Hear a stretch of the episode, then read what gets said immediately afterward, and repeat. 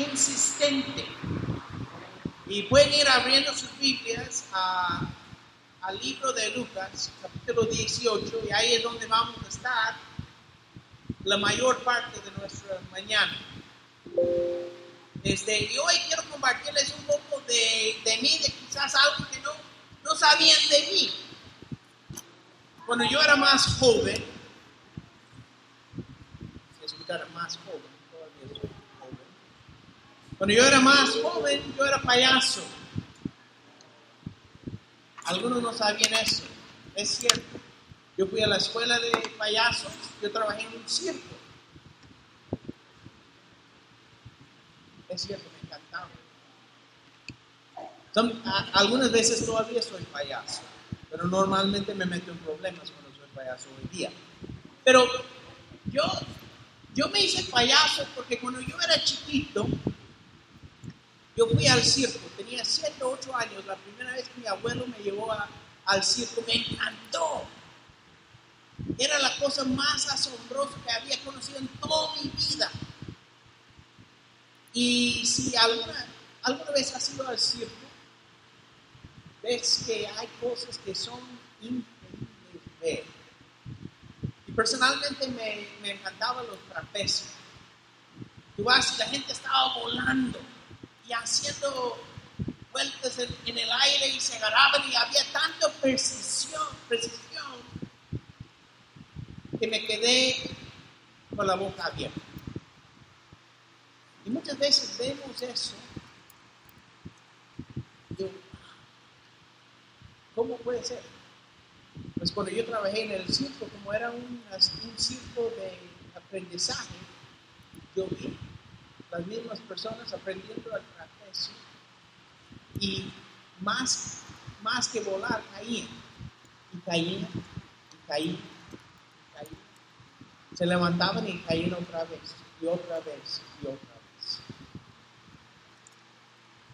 para llegar a la calidad de presentación había mucho fracaso, pero había mucha persistencia. Y hoy quiero que te preguntes a ti mismo, ¿soy yo persistente cuando enfrento el fracaso o reto en mi soy una persona persistente, porque hoy vamos a hablar acerca de la importancia de la persistencia. Recuerdo una historia, algunos de nosotros hemos quizás probado el pollo frito de, Kentucky Fried Chicken, el KFC, el, el Colonel Sanders. Tú sabes, cuando él tenía 65 años, tenía un cheque de 100 dólares del Seguro Social y un carro roto y fracasado en la vida, recordó de una receta de su mamá de pollo y empezó a tocar puertas para vender pollo. Y se dice que tocó más de dos mil puertas antes que alguien le abrió para empezar a hacer pollo. ¿Qué tal si ese hombre ya casi al final de su vida no persiste. Pues nosotros no tendríamos la oportunidad de conocer el pollo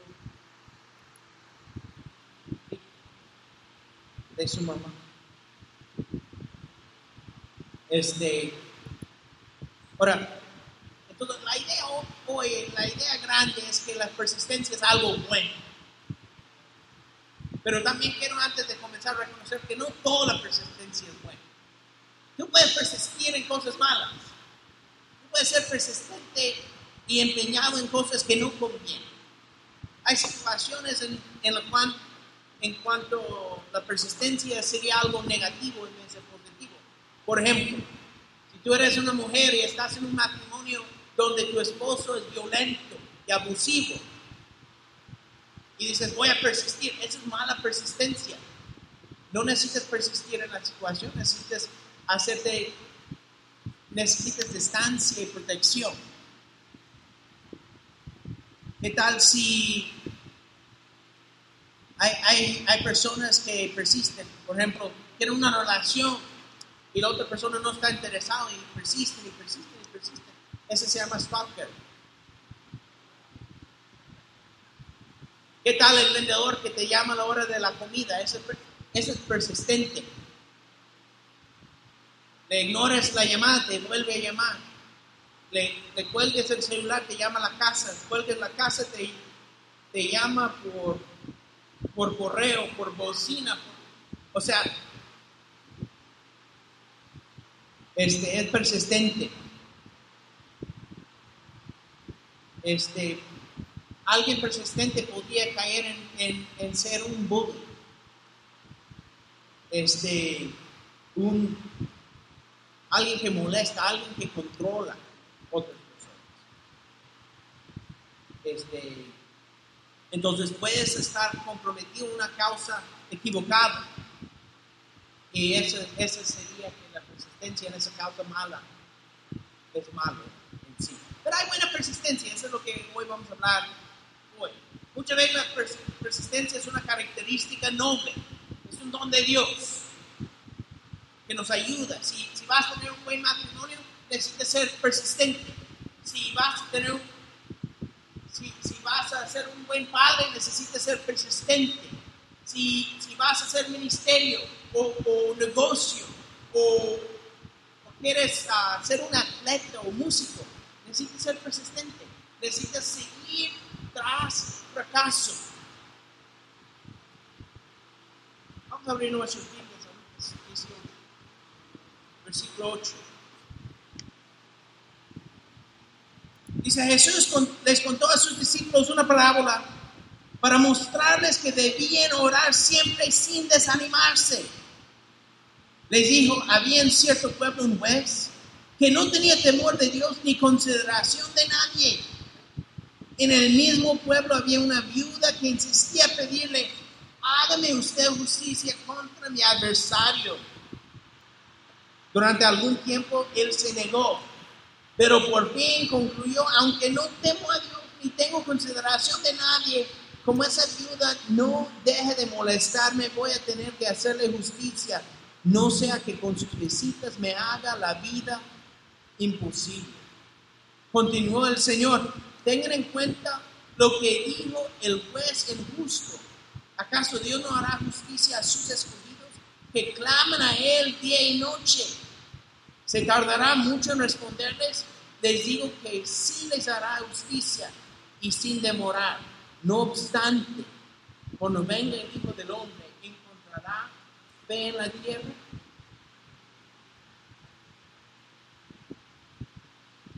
¿Sabes?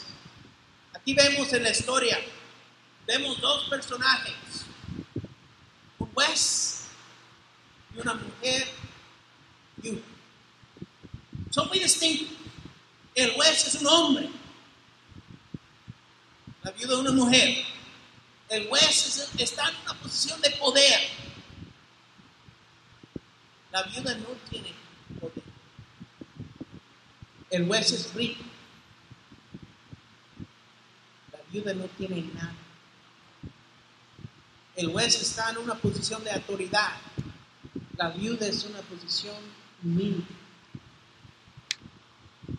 Y hay que entender en la, en la cultura en, ellos, en la cual ellos vivían, era muy difícil, no era común que una mujer tuviera propiedad. Entonces hubiera sido difícil aún si esa mujer quisiera retener los bienes de su esposo fallecido. Era muy fácil que la sociedad, los hombres, tomaban ventaja de ella.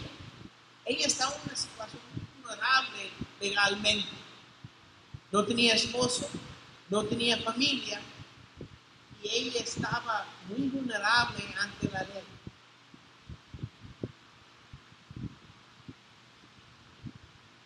Por eso muchas viudas eran víctimas de injusticias y por eso mismo la Biblia, tanto en el Antiguo Testamento como en el Nuevo Testamento, habla vez tras vez de cómo debemos cuidar y tratar viudas. Porque Dios amaba y cuidaba de ellas por su situación vulnerable. Pero la escritura nos dice un poco acerca del carácter del juez, qué tipo de hombre era.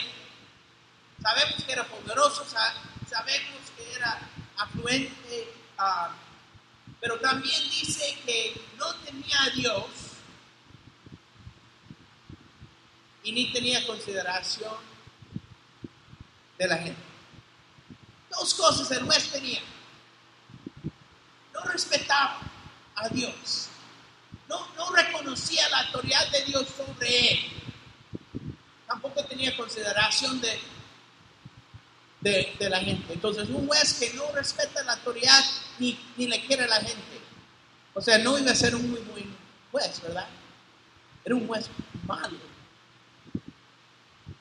Este, como él no tenía a Dios, no, no tenía una autoridad sobre él. ¿Cómo somos cuando no tenemos una autoridad sobre nosotros? Hacemos lo que nos conviene, lo que yo quiero. No respondo a nadie. El juez dice, yo no respondo a Dios, yo no respondo a nadie. Solo hago, solo hacía lo que a él le convenía. Y así hoy sino una autoridad.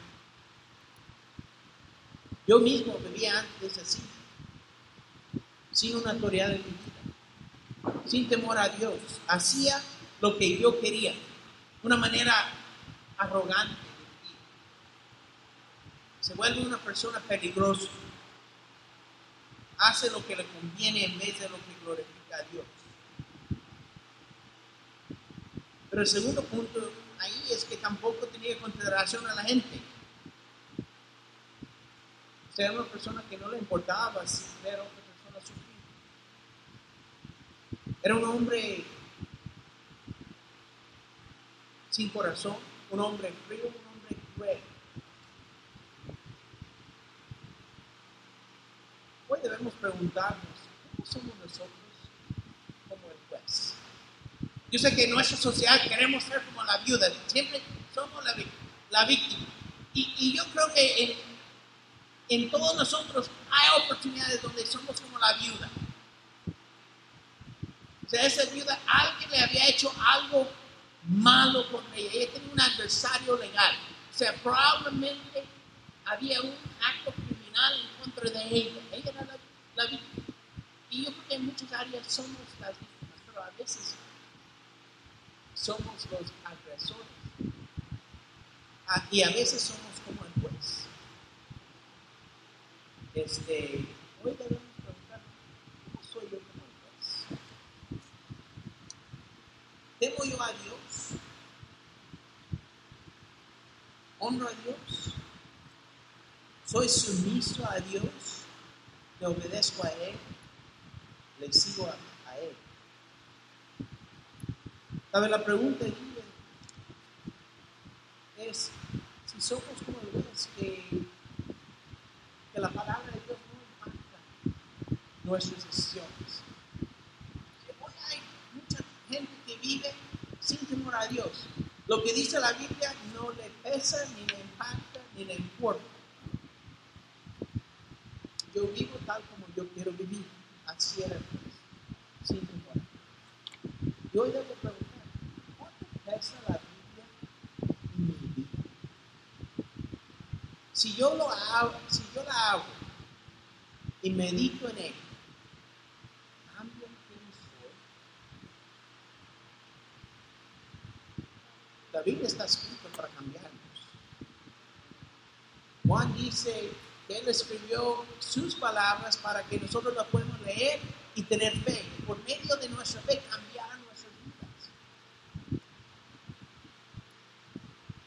Pero a veces no leemos, o si leemos, ignoramos y no dejamos que la palabra de Dios nos transforme.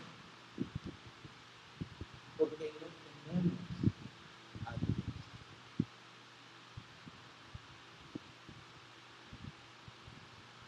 Quizás pensamos, pues Dios nos debe algo.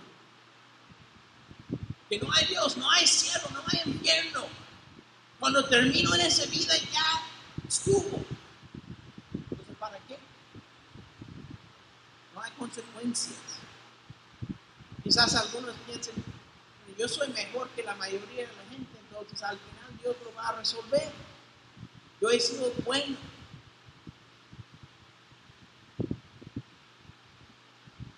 Que pensar. A veces es impresionante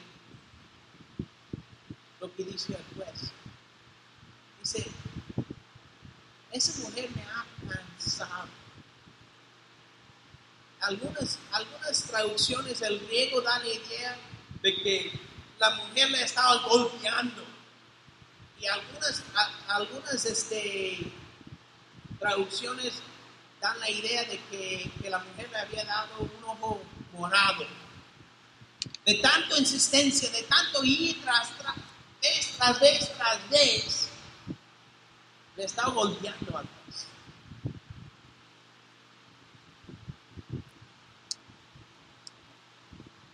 Pero ella no, ella no pedía, dame lo que yo quiero. Ella le pidió, hazme justicia. Y esa tiene liga con la segunda parte. Hay que tener consideración a las personas. El juez no consideraba la Ahora, los que somos padres entendemos que no podemos dar a nuestros hijos todo lo que quieren. ¿Cierto? No podemos dar a nuestros hijos todo lo que quieren. Pero sí debemos darles a lo, lo que es justo, lo que es correcto, lo que necesitan. Un buen padre cuida y da a sus hijos lo que ellos necesitan. Un mal padre da a sus hijos todo lo que quieren. Pero a veces, como el juez no tenía consideración, la mujer empieza a cansar. ¿Cómo lo hacía? Quizás no había carros en ese entonces, el juez se levanta, se va a caminar al, al tribunal y la mujer dice, buenos días juez, ¿te importa si camino yo contigo? Te quiero contar de mi caso. Y y después sale el Señor para almorzar y la señora le está esperando y buenas tardes juez, buen provecho. ¿Y por qué no me has hecho justicia? Y sale de trabajar y regresa a la casa. Parece juez que necesitas compañía. Te, voy a contar en el camino de mi caso. Y día tras día, tras día, tras día, no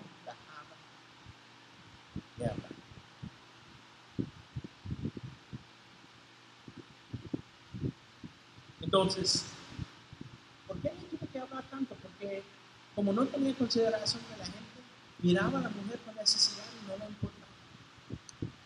No le conmovía la necesidad de esa mujer. Y tenemos que pensar, nosotros consideramos la gente Ahora, algo pasa, mucha gente tiene una actitud de compasión, pero no tiene un estilo de vida de compasión. Este, si alguien fuera a abrir tu agenda o tu chequera, reflejaría una compasión a otro. El uso de tu tiempo, el uso de tu dinero, refleja tu cuidado para el bienestar de las personas a, nuestro alrededor. O quizás hablamos, vemos una necesidad y decimos, me, me empate, yo quiero ayudar. Es ok. ¿Cómo? No, no, voy a, voy a, voy a decirte que realmente me importa. Pero no hacemos nada o sea, a veces pasa.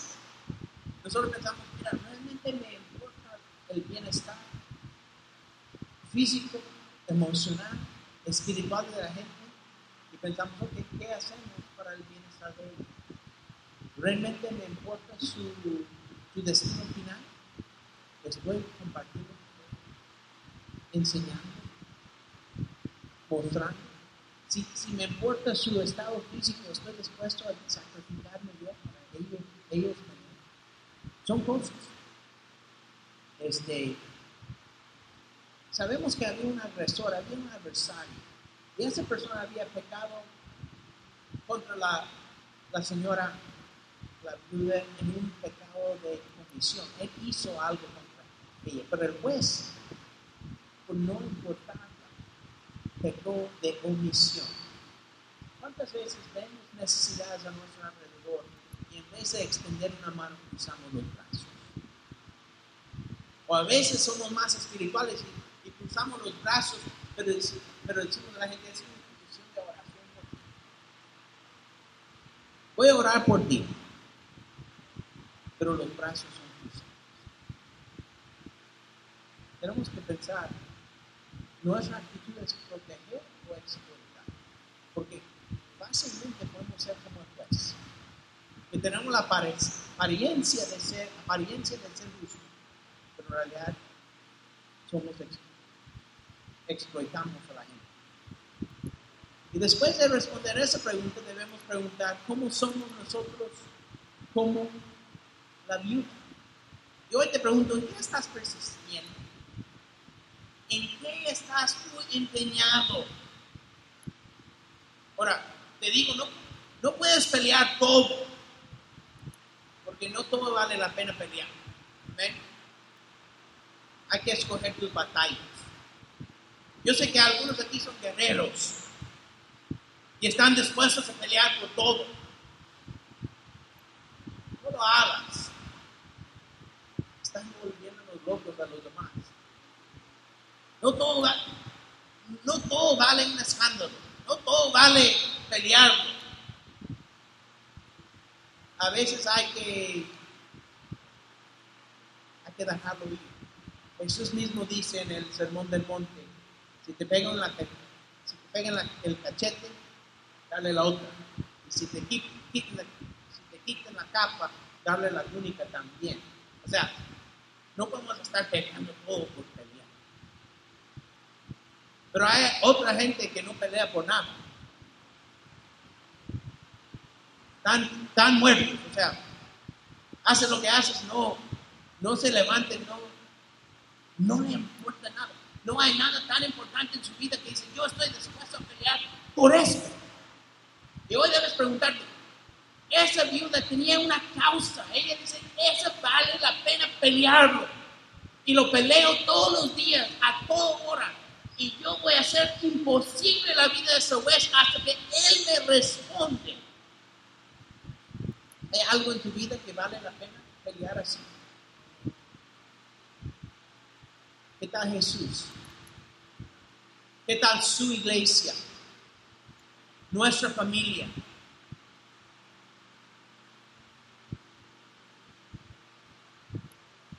¿Cómo puedes tener temor a Dios y vencer el temor a los hombres? Miramos en Proverbios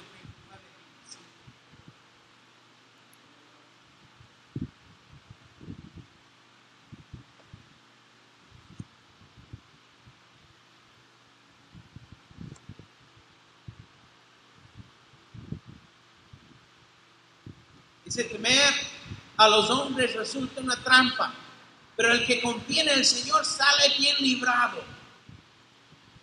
O sea, tenemos que pensar, cuando habla de temor, está hablando de respeto, reverencia. Cuando nosotros damos nuestra, cuando tememos a los hombres, yo no hago nada porque tengo temor de qué va a pensar la gente de mí, qué van a decir de mí. Y eso me para en todo. Dejo de servir a Dios y caigo en una, trampa. Pero si confío en el Señor, si, si yo sé que mi Dios me va a librar de todo, dice que salimos bien. Esa señora confiaba en Dios. Tenemos que entender, si Dios no es nuestra autoridad, algo es o alguien es. Y estamos viviendo para complacer a alguien más que no es Dios, que no vale la pena. A veces nosotros vivimos para complacer el, el Dios de la avaricia, tener más y más y más. Entrego toda mi vida por el dinero, o por la inmoralidad, o por los vicios, o por los placeres. ¿Sabes? Cualquier juez que pones en tu vida que no es el juez de J mayor, o sea, Dios es un mal juez. Porque no te considera. ¿Sabes? Si vives por el trabajo, el trabajo te comerá. Y después te escupe y no importa cómo sabes. O sea, a veces nosotros, voy a hacer esto, sin calcular el costo real de lo que vamos a hacer. Tenemos que entender, hay que persistir en oración. Y Dios siempre responde la oración, ¿no? No siempre responde como queremos. A veces dice sí, a veces dice no, a veces dice aún no, quizás más adelante. Pero nuestra persistencia es cuestión de carácter. ¿Sabes? Hay una forma, una forma que la persistencia más la paciencia iguale perseverancia. Porque algunos son persistentes, pero no son pacientes. Lo quiero, lo quiero, lo quiero, lo quiero, lo quiero, lo quiero, lo quiero, lo quiero, lo quiero, lo quiero y lo quiero ya. Estamos un día en, el supermercado y era chistoso, bueno, era chistoso para nosotros, quizás no para la mamá, pero había una niña que empezó, quiero un hot dog, quiero un hot dog, quiero un hot dog, quiero un hot dog. Y no paraba de decir, yo quiero un hot dog.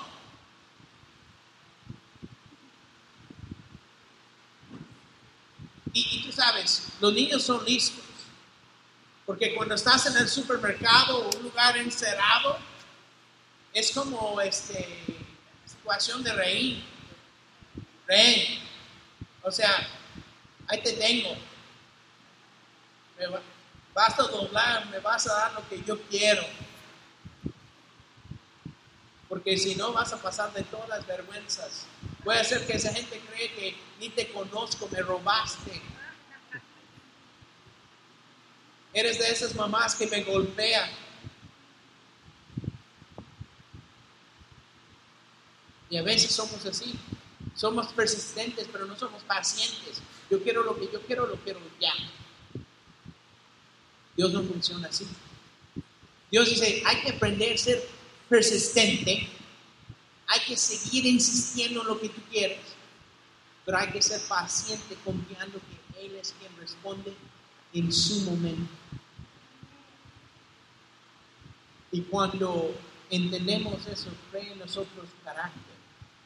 Y esa, esa se llama perseverancia. Los que perseveran logren la meta final. Vamos a rápidamente ver algunas escrituras que nos ayuden a entender ese concepto.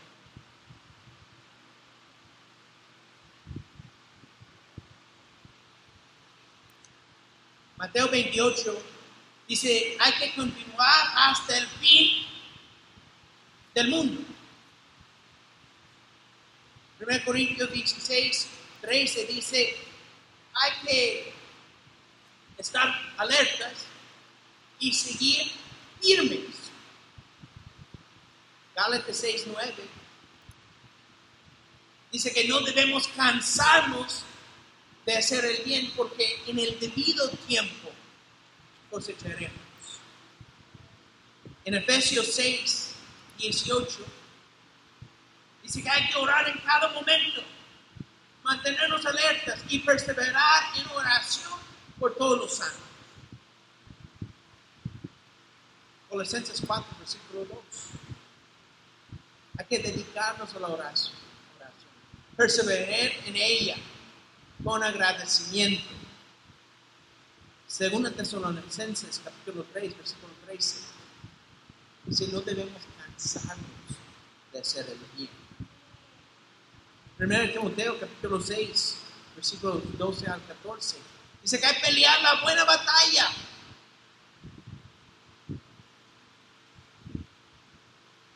Hay que seguir peleando la buena batalla. Segundo Timoteo, capítulo 4, versículo 18. El Señor me librará de todo mal y me perseverará para su reino celestial. ¿Quién nos, quién nos ayuda a perseverar? Dios. Santiago 5, versículo 7 al 8. Dice, hay que tener paciencia hasta que venga el Señor. De la misma manera que un agricultor espera que la tierra da fruto. 1 Pedro capítulo 5, versículo 12.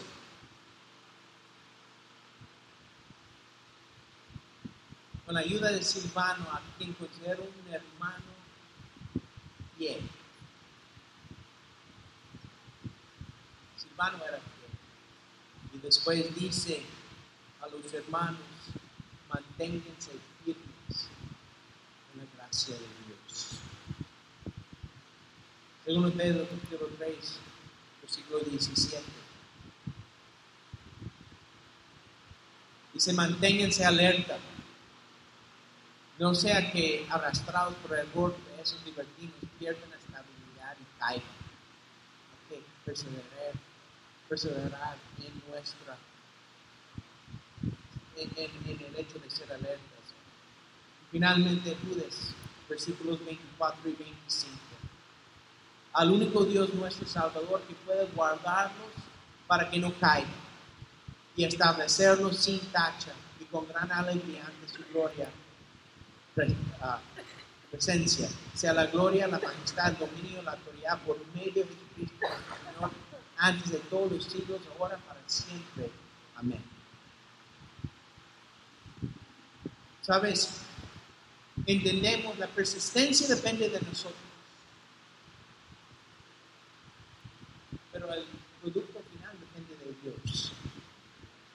Tenemos que aprender a confiar en que Él va a hacer justicia. Regresamos a Lucas, capítulo 18, versículo 6. Dice, continuó el Señor, tengan en cuenta lo que dijo el juez injusto. ¿Qué dijo el juez injusto? Voy a hacer justicia. Lo voy a hacer. Tengan en cuenta lo que dijo el juez injusto. ¿Acaso Dios no hará, justi- ah, no hará justicia a sus escogidos que claman a Él día y noche? ¿Se tardará mucho en responderles? Les digo que sí les hará justicia y sin demorar. ¿Sabe? La Biblia dice que si eso es malo, si los que no temen a Dios saben por su propia conveniencia hacer justicia, ¿cuánto más el juez que nos ama, que nos dio su Hijo para librarnos del pecado? ¿Cuánto más debemos poder confiar que Él va a hacer justicia en nuestros días? Pero ¿cuántos de nosotros tiramos peticiones a Dios y los abandonamos luego, luego? Dios, quiero que cambies algo en mí. Quiero que cambies algo en mi situación. Quiero que cambies la situación de otra persona. Y, lo oramos uno o dos o tres o diez veces. Pero no tenemos la persistencia de un Colonel Sanders. No tenemos la persistencia de la viuda. Y dice, voy a seguir hasta que Dios responda. No hasta que me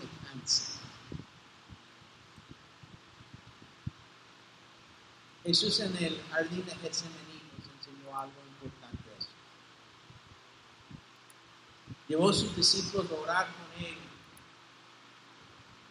cada vez que querían persistir con él en oración, se quedaban dormidos. Él iba, oraba, regresaba, los encontraba dormidos y tres veces. Y si hubiera seguido orando, hubiera seguido pasando. Porque él dice que el espíritu está dispuesto, pero el cuerpo es débil.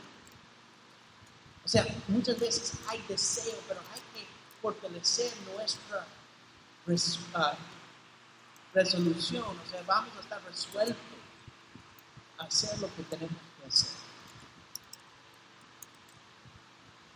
Y por eso Jesús hace una pregunta muy importante. Dice, no obstante, cuando venga el Hijo del Hombre, encontrará fe en la tierra. A veces comenzamos. Cuando tú, cuando tú pones algo en tu cuaderno para orar, yo voy a orar por ti. Y lo hacemos con mucho ánimo. Yo creo que muchas veces lo hacemos también con, mucha sinceridad. Pero como las cosas no resultan rápido y nosotros solo aprendemos, o sea, seamos honestos. Si tú vas a McDonald's y tarden cinco minutos en darte tu hamburguesa, ¿estás contento? No, estás súper descontento. ¿Qué? ¿No es esa comida rápida? Vamos a un restaurante, si tardan 45 minutos en darnos nuestro almuerzo, ¿estamos contentos? No, estamos descontentos. Porque hemos aprendido que las cosas se dan cuando yo quiero. Yo quiero. Y Dios dice, no, las cosas se dan en el momento en que yo digo. Porque yo soy perfecto, yo tengo el Hermanos, la pregunta hoy es, cuando Jesús regrese, ¿encontrará? ¿Encontrará un pueblo que todavía ora? Que todavía persiste? Que pelea para el pelea por Jesús, pelea por su iglesia, pelea por su familia, pelea por el mundo perdido en el cual vivimos. Y no dejamos de orar nunca. Por eso mismo Jesús murió. A veces pensamos, pues murió para que yo me fuera, yo me pudiera bautizar y es cierto, porque cuando nos bautizamos, como Yaira hoy en la tarde se va a bautizar, nosotros nos participamos. ¿Dónde está Yaira? Este, se va a bautizar hoy en la tarde.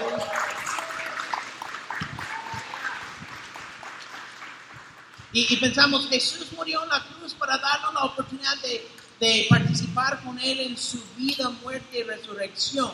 Y es cierto, Jesús murió en la cruz para abrir la brecha, para que podamos salvarnos. Pero no solo por eso. Él murió en la cruz para que nosotros podamos llegar a estar junto con Dios en el cielo, de la misma manera que Él está a la derecha de su Padre ahora mismo. O sea, Dios mandó su Hijo a la cruz para que tú y yo podamos perseverar hasta unirnos con Él. Abrió la puerta y esa puerta para nosotros se llama bautismo. Pero esa no es la meta. La meta no es.